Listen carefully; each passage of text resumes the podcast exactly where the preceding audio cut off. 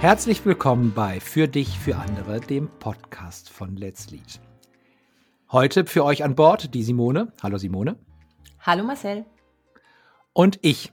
Herzlich willkommen. Was machen wir heute? Heute spielen wir euch Audioausschnitte mit Aussagen von Teilnehmern unserer Programme vor. Das sind Führungskräfte, Geschäftsführer, Projektleiter, Teamleiter, ganz gemischt.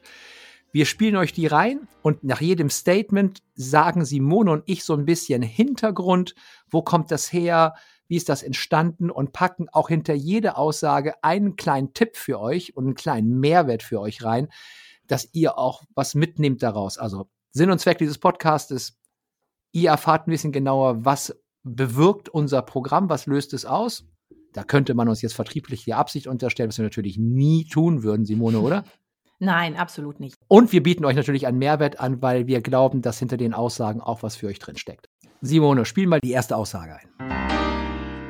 Eine positive Rückmeldung ist, dass ihr den Raum schafft, äh, insbesondere in dieser individuellen Begleitung der Teilnehmer, dass sie sich äh, gut aufgehoben fühlen und dass sie das Gefühl haben, sie können offen sprechen, auch wenn sie mal eine ganz andere Meinung haben, eine ganz andere Haltung haben und vielleicht auch, wenn sie etwas mal kritisch hinterfragen wollen sagen, naja, das ist bei Globus zwar eigentlich so und so, aber ich sehe das vielleicht anders. Kann man es auch mal anders betrachten?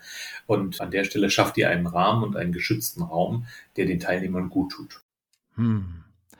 Da, da spricht der Sascha, also der Sascha de Rosa von Globus spricht da einen spannenden, spannenden Punkt an Natürlich sind wir verpflichtet, in den 1 zu 1 Mentorings Vertraulichkeit zu wahren. Also Schutzräume sind ein ganz zentraler Faktor unseres Programms.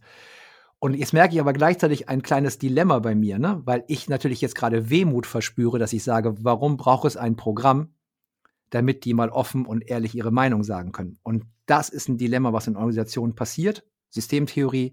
Man kann nicht immer alles seinem Chef und seiner Chefin sagen. Und da können geschützte Räume, entweder eins zu eins oder wir moderieren die, durchaus helfen. Ne? Aber die Grundfrage ist zu verstehen, das wäre jetzt mein Praxistipp, Simone, ne? ihr könnt nicht immer ehrlich sein und immer so tun, als ob ihr alles offen sagt oder das auch von euren Mitarbeitern erwarten. Ja, genau, da bin ich voll bei dir. Das hat was mit Hierarchie zu tun, auch wenn das scheinbar insgesamt unmodern geworden ist, über hierarchische Strukturen nachzudenken. Hierarchie entsteht ja immer und ich finde, da passt dieser Satz, jemand beißt nicht die Hand, die ihn füttert. Ist jetzt so ein altes Sprichwort, aber das ist ja die Idee, die dahinter steht. Auch wenn mich jetzt, wenn ich als Führungskraft meine Mitarbeitenden einlade, ihr könnt mir alles sagen, ich werde das vertraulich behandeln, äh, so bleib, bleibe ich ja dennoch die Person, die auch kündigen kann im allerschlimmsten Fall. So. Und deswegen ist das immer gut gewollt und es ist auch schön, wenn dieser Raum entsteht und mit viel Vertrauen und langjähriger Zusammenarbeit kann das auch entstehen, meiner Meinung nach. Aber der wirklich geschützte Raum, der ist vielleicht tatsächlich ein Stück weit dann mal außerhalb der Firma, wo du auch diesen externen Blick einfach bekommst. Ich möchte noch einmal kurz das Wort Mentoring erklären.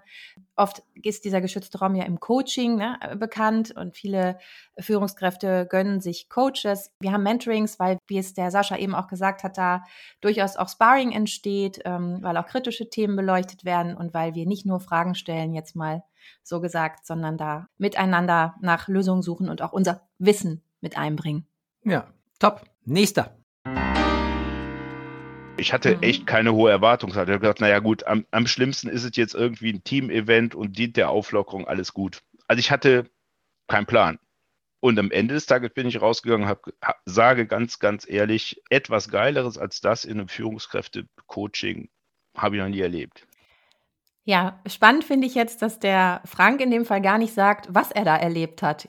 Jetzt könnt ihr mal alle kurz in euch gehen und euch fragen, was das wohl war. Also, der Frank redet über ein pferdegestütztes Coaching, das in der Mitte des Programms stattfindet äh, bei unserem sogenannten Bergfest und kombiniert wird mit äh, einem Präsenz- und Stimmlichkeitstraining. So.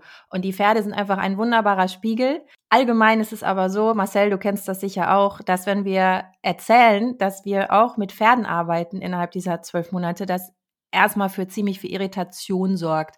Und selbst die, die schon mal davon gehört haben, sind durchaus sehr skeptisch. Und Frank war richtig skeptisch am Anfang und am Ende, ja, voller Erkenntnisse und voller Begeisterung. Ja, also ich bin kein großer Fan von Trainings, weil sie nicht quasi den Arbeitskontext widerspiegeln, sondern Teambuilding an einem Kletterseil zu machen, kann gut funktionieren im Klettergarten, aber heißt nicht, dass man danach im Team ja, mit der täglichen Arbeit besser zusammenarbeitet. Aber da hast du mich überzeugt, Simone, ne? also Pferde sind meiner Überzeugung nach ein wunderbarer Spiegel für das Thema Klarheit und Haltung, weil die einem ne, durch alles durchgucken, was man sich so draußen als Schutzschirm und Machtschirm und Co. aufgebaut hat. Und unsere jetzige Erfahrung ist, dass ähm, alle Führungskräfte dort an ihre eigenen Grenzen kommen und alle nehmen dort etwas Erkenntnisreiches mit, nämlich dass innere Haltung und Stabilität ein zentraler Faktor ist. Und deswegen mein Praxistipp, tatsächlich so vielleicht aufwendig der klingt, eine Session mal zu machen mit einem pferdegestützten Coach oder Coachin ist eine sehr wertvolle Erfahrung für euch als Führungskraft. Okay, dann kommen wir zur nächsten Teilnehmerin.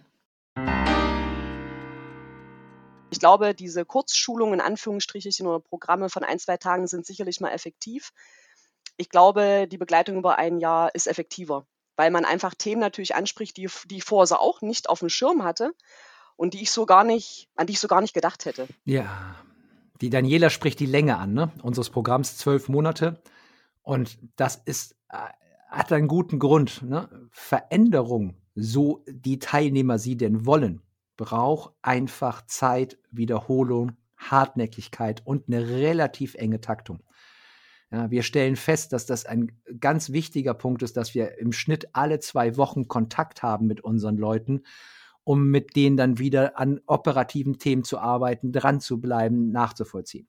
Also, deswegen sind wir zwölf Monate lang. Und mein Praxistipp, vielleicht gesagt, gleich nochmal deiner Simone dazu, mein Praxistipp ist, wenn ihr euch entwickeln wollt, sorgt für eine regelmäßige Taktung mit dem, was ihr tut. Ob ihr das nur mit unserem Programm, mit einem anderen macht.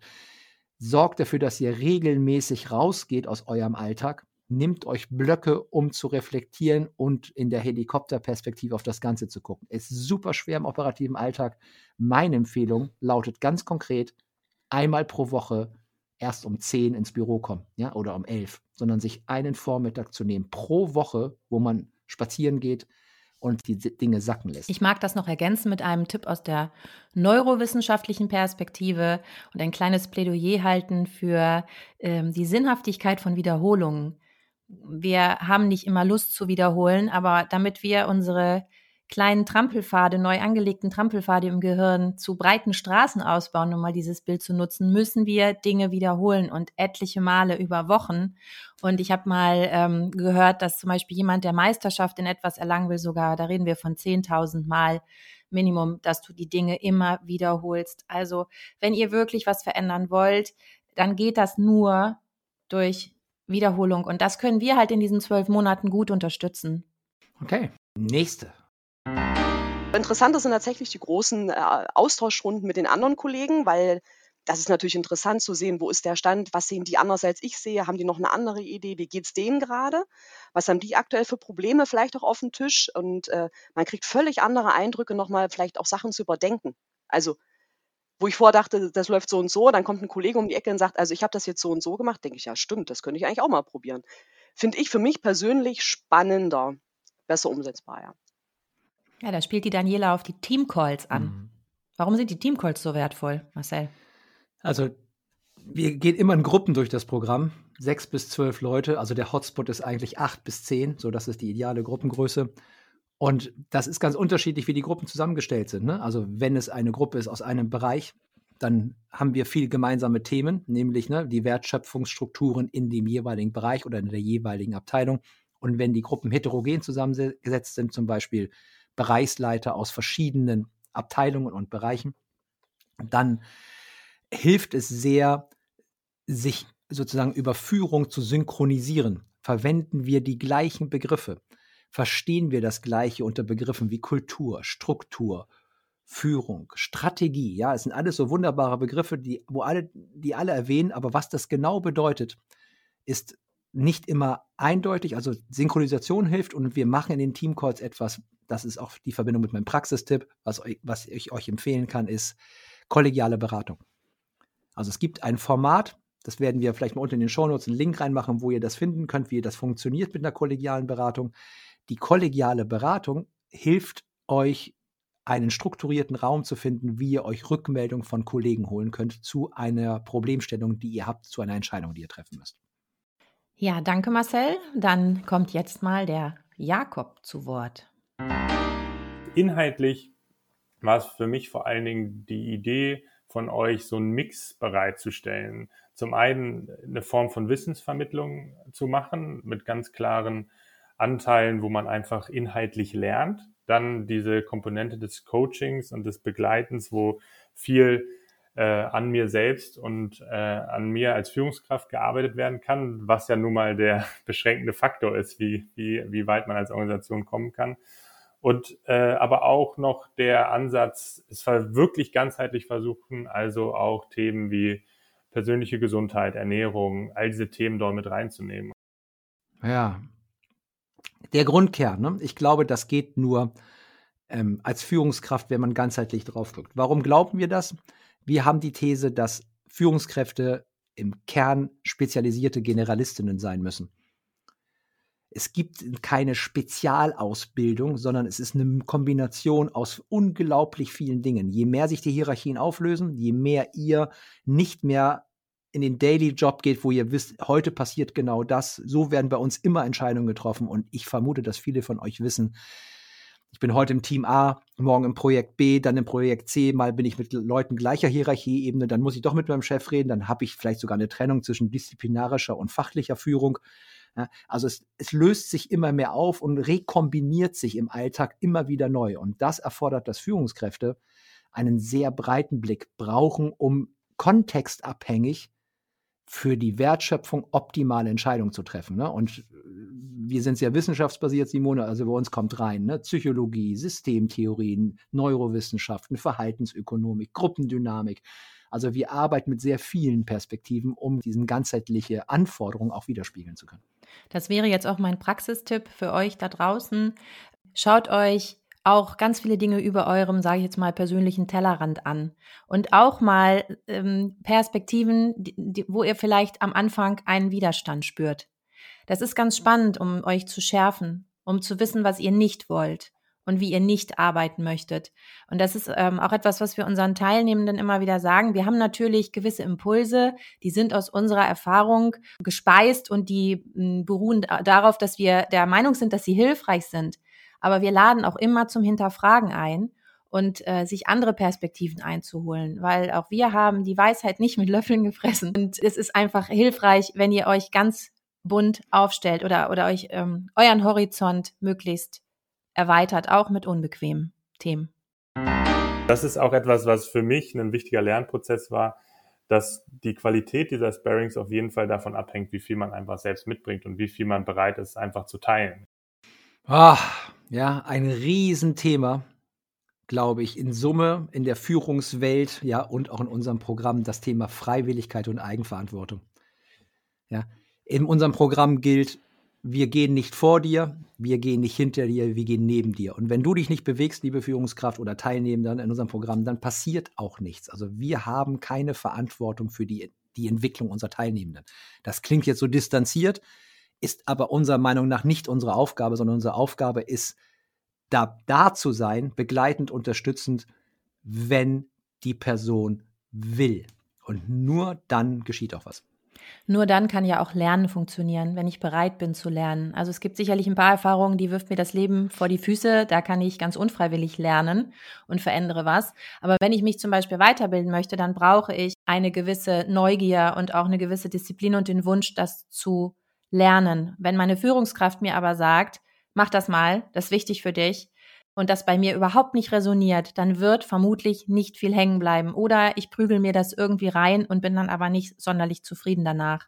Mhm. Also ne, Eigeninitiative heißt für mich oder Eigenverantwortung auch, mir bewusst machen, ob ich das wirklich lernen will. Also das ist ein wichtiges Thema tatsächlich. Gerade wer sich zwölf Monate lang an uns bindet, muss sich das ganz gut überlegen, ob er oder sie das wirklich will. Praxistipp von mir ist zu verstehen, was priorisieren heißt. Und priorisieren heißt nicht Sachen betonen und sagen, das ist wichtig, weil das kennt ihr auch da draußen, jedes Scheißprojekt ist absolut überlebenswichtig. Priorisieren heißt, heißt Nein sagen. So, und auch wenn ihr Entwicklung von eurer Firma angeboten bekommt und egal was, ne, und das passt euch nicht in eure Wertschöpfung, es passt nicht zu euch, ist meine Haupteinladung, euch mit dem Gedanken zu beschäftigen, dass ein Nein eine der wertvollsten Geschenke ist, die ihr euch und auch eurer Organisation machen könnt. Dass es dann Konflikt gibt, dass das unbequem ist, ja selbstverständlich. Ne? Nein sagen löst immer Widerstand aus in den meisten Fällen.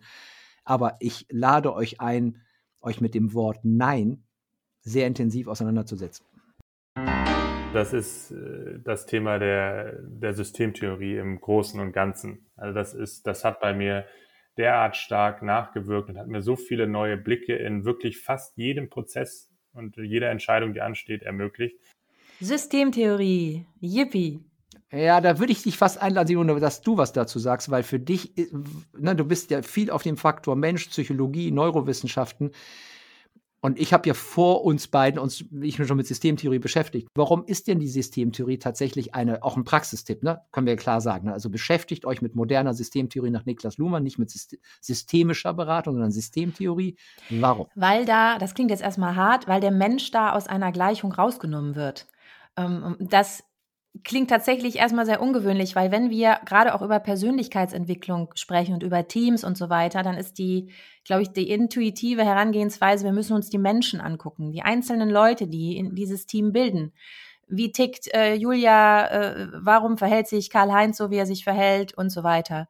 Ähm, und natürlich sind die Persönlichkeiten wichtig in einem Unternehmen, aber ganz viele Phänomene lassen sich nicht alleine durch die Persönlichkeiten der einzelnen Mitarbeiter erklären, sondern das macht Sinn, sich einmal die Strukturen und die Rahmenbedingungen anzuschauen. Und das ist das, was für mich auch so ein erhellender Moment war, die ja aus der psychologischen Ecke kommt und das auch weiterhin sehr spannend findet.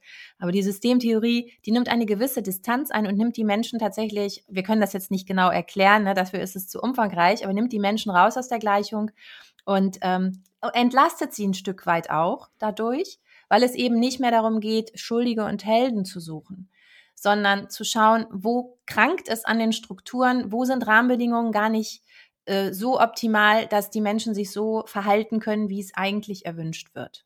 Ja, perfekt. Nächster. Wir haben aber auch meditiert. Ich, ich habe vorher, vor der Zeit ja schon immer mal wieder versucht, aber du hast mich nochmal wieder erinnert, dass da etwas ist. Und äh, wir haben das ja zum Teil auch in den gemeinsamen Sessions äh, gemacht, um gut beieinander anzukommen. Das ist für mich auch ein ganz konkretes, was nochmal wieder aus diesem Programm heraus äh, mich mir näher gebracht hat. Ja, also ich fange mit dem Praxistipp an. Mein Praxistipp lautet, fangt an zu meditieren.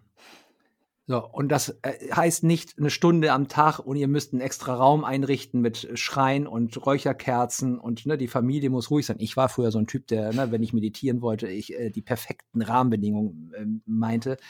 Mit Meditieren meine ich nicht irgendwas erreichen wollen, sondern sich hinzusetzen und Abstand zu gewinnen von dem, was in eurem Kopf den ganzen Tag passiert, vermute ich, nämlich genau wie in unseren Köpfen auch, Aufgaben, Planung, vorangucken, überlegen und Co. Und es gibt eine schöne Definition für Meditation, die ich sehr mag, denn sie nutzt die negative Ethik und die schätze ich sehr. Es ist schwer zu sagen, was Meditation ist. Es ist für mich sehr einfach zu sagen, was Meditation nicht ist. Und Meditation heißt nicht abgelenkt sein. Und dieses nicht abgelenkt sein von Gedanken, Gefühlen und sonst etwas, sorgt für Ruhe und Stabilität. Es braucht Übung, es braucht Praxis. Ich kenne keine wirksamere Übung als den Muskelgehirn zu trainieren auf Resilienz und Gelassenheit und mehr Ruhe. Ja, das ist inzwischen neurowissenschaftlich auch sehr, sehr gut belegt und hat nichts mehr mit einem esoterischen Trend zu tun. Es ist wirklich hilfreich und je mehr wir uns auch mit äh, digitalen Devices beschäftigen und eine ständige Informationsflut bewältigen müssen, desto wichtiger ist es, sich diese, ich nenne es jetzt mal geistigen Auszeiten zu gönnen. Ja, okay. Ich muss auch nach äh, dem, auch nachdem ganz konkret wir beide ja schon viel über solche Bücher gesprochen haben, sagen, dass ich mich schwer tue mit Lehren aus, ähm, aus Sachbüchern. Da kann ich für mich nur bedingt Sachen für mich langfristig rausnehmen. Ich funktioniere äh, deutlich besser mit ähm, abgespeckteren, mundgerechten Formaten. Da will ich jetzt nicht Schleichwerbung für euer Programm machen, aber das, was ihr da aufarbeitet, das ist das, was für mich absolut, absolut gut funktioniert und auch umsetzbar ist. Und auch wenn ich da jetzt kein Buch zu an der Hand habe, wäre meine äh, absolute Empfehlung die Systemtheorie. Ja, das sind zwei Themen ähm, auf einmal. Das eine ist nochmal die Systemtheorie, das hatten wir ja eben schon. Ich freue mich natürlich ganz besonders über diese Aussage von Sven, ähm, weil er auf unseren Content anspielt, auf unsere Inhalte, die ein ganz wesentlicher Bestandteil sind für unsere Programme und ganz viele unterschiedliche Facetten des Führungsalltags beleuchten, sowohl aus dem Bereich Persönlichkeitsentwicklung als auch aus dem Bereich Strukturen, Systemtheorie. Ich glaube, dass es ein Faktor ist, dass ich teile das, ne? Blinkist und Co. Wir haben weniger Aufmerksamkeitsspanne und wir sind eben kein Deep Dive-Programm. Wir gehen nicht in ein Thema bis zu Ende rein, sondern wir wollen unseren Teilnehmern einen breiten Blick geben über viele Denktheorien. Und das geht auch in zwölf Monaten, nur wenn wir zusammenfassen. Also wir bemühen uns, etwas zu machen wie Sendung mit der Maus und Peter Lustig. Also Podcasts sind drin, Umfragen sind drin, kurze Texte sind drin, eine schöne Grafik muss mit rein, weil Simone Inhalte aufnehmen geht nur über Emotionen. Also es muss Spaß machen, die Inhalte zu lesen. Das heißt, wir bemühen uns sehr stark, es emotional verknüpfbar zu präsentieren. Ja, also es ist nicht nur emotional verknüpfbar, meiner Meinung nach, über den Medienmix, den wir anbieten, sondern auch darüber, dass wir, und das kommt jetzt aus der Beratung wahrscheinlich erstmal gar nicht so gut rüber, wir sind problemorientiert. Das ist ja eigentlich total uncool, ne? In der Beratung ist man lösungsorientiert heutzutage. Aber wir sind problemorientiert deswegen, weil wir uns an den Problemen der Teilnehmenden orientieren. Und das ist unsere Einflugschneise in diese Themen. Und das wird uns auch gespiegelt. Das ist enorm hilfreich, weil sie haben eben ihre Praxisfälle, ihren Struggle im Alltag und wir haben eigentlich immer ein passendes ähm, Pendant ähm, in unserem Content dabei und können das dann wiederum in unseren Mentorings und in den Teamcalls nochmal besprechen. Haben wir noch eine, Simone? Noch eine Referenz? Alle werden von dem, was tagtäglich läuft, ganz automatisch aufgefressen. Aufgefressen klingt negativ, ne? Macht ja Spaß. Aber jeder kriegt seinen Tag, glaube ich, gut gefüllt. Und ich kann nur dazu, dazu anraten, sich kleine, große, mittelgroße, aber auf jeden Fall regelmäßige Blöcke dafür zu setzen, zwischendurch sich ein bisschen anderen Input auf die Ohren, auf die Augen zu geben. Tja, da schließt doch ein Teilnehmer von uns mit einem Praxistipp ab, mit einem der wertvollsten, die wir anbieten können. Ne? Pausen, Breaks, rausgehen aus dem Alltag, die Säge schärfen, die Helikopterperspektive einnehmen. Also welche Analogie ihr euch auch nehmen wollt, ne? ähm, tut das. Und ich ergänze den Praxistipp durch meine Superpower für Auszeit, das ist Spaziergehen. Spazieren gehen, so das ist richtig formuliert. Spazieren gehen. Meine Einladung an euch ist, geht spazieren ohne Hörbuch, ohne nix, Minimum eine Stunde, einfach laufen. Der Rest erledigt sich ganz von alleine mit Sortieren und Gucken. Ja, das für die Leute, die in Großstädten leben, wahrscheinlich nicht ganz so einfach. Da hilft es sich tatsächlich Parks zu suchen oder Randgebiete. Setzt euch ins Auto oder in die Bahn und fahrt ein bisschen raus, weil ähm, das, diese Qualität, die Marcel beschreibt, die habt ihr nicht in Häuserschluchten und in dem Krach äh, der Straßen. Das ist der, das ist dieser Gang ins Grüne. Ah, spannend. Da bin ich anderer Meinung. Ähm, ich weiß nicht, wir sind alle unterschiedlich. Ich, ich rede jetzt nicht davon, dass ihr in den Shopping Mall geht und da durchlauft. Aber wenn ich zum Beispiel in Berlin bin, kann ich wunderbar durch Berlin laufen und verliere mich in Berlin. Ja, und für mich ist das auch eine Art von Reflexion. Der Hauptpunkt, den ich meine, ist in Bewegung sein, draußen sein und das Ding an sich vorbeiziehen lassen. Das ist, hat einen beruhigenden Effekt und man kann beim Spazierengehen nebenbei quasi Dinge sacken lassen, denken und co. Also es ist eine Beschäftigung. Ich bin bei dir, Simone, im Wald. Alleine ist das nochmal ein deutlich schöneres und vielleicht auch intensiveres Erlebnis. Aber bevor ihr gar nicht geht, nur weil ihr in der Stadt wohnt und ihr erstmal rausfahren müsst, was eine Riesenhürde ist, ist meine Empfehlung, rausgehen und spazieren gehen. Ja, ähm, da sieht man auch die unterschiedlichen Perspektiven in Let's Lead. Ich würde tatsächlich mich in Berlin äh, in den Cafés amüsieren und gerne Leute äh, anschauen, aber spazieren gehen wäre da für mich überhaupt nicht hilfreich. Das wäre mir viel zu laut. Aber das ist ja so, auch da wieder, das entscheidet jede und jeder für sich selber. Und das ist auch gut so. Okay, jetzt haben wir euch mal so ein paar Aussagen von Teilnehmenden von uns vorgestellt und am Ende, und das ist auch der, der anspruchsvollste Praxistipp, zu dem wir euch einladen, lasst euch von niemandem sagen, wie ihr zu führen habt oder wie ihr zu sein habt.